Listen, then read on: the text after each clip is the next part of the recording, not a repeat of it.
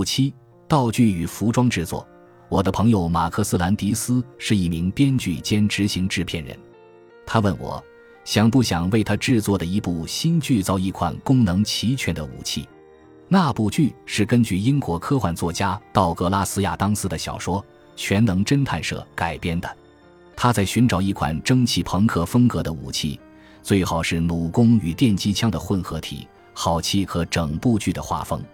当然，这正中我的下怀。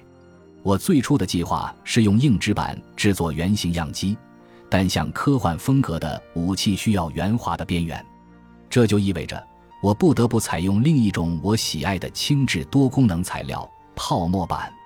我花了整整一天的时间。对许多块泡沫板进行切削与雕刻，做成武器的各个部件，包括弩弓、手柄、扳机护环和枪柄。我标出了制造每个部件所需的材料。等马克思将原型样机交给美工部门，就可以依葫芦画瓢造出来了。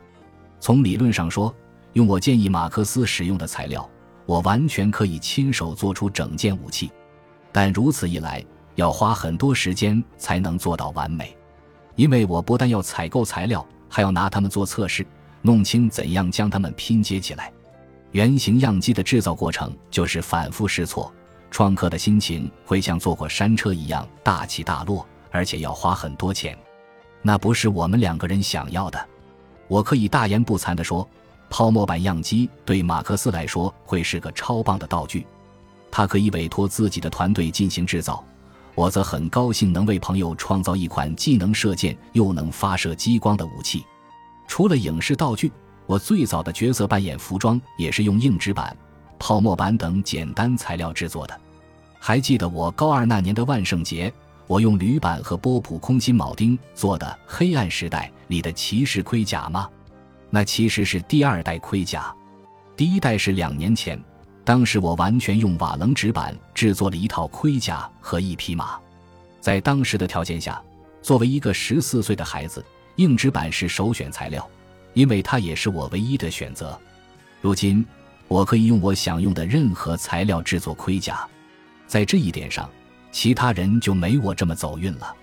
但幸运的是，在过去几年中，数字技术的发展引发了角色扮演界的革命。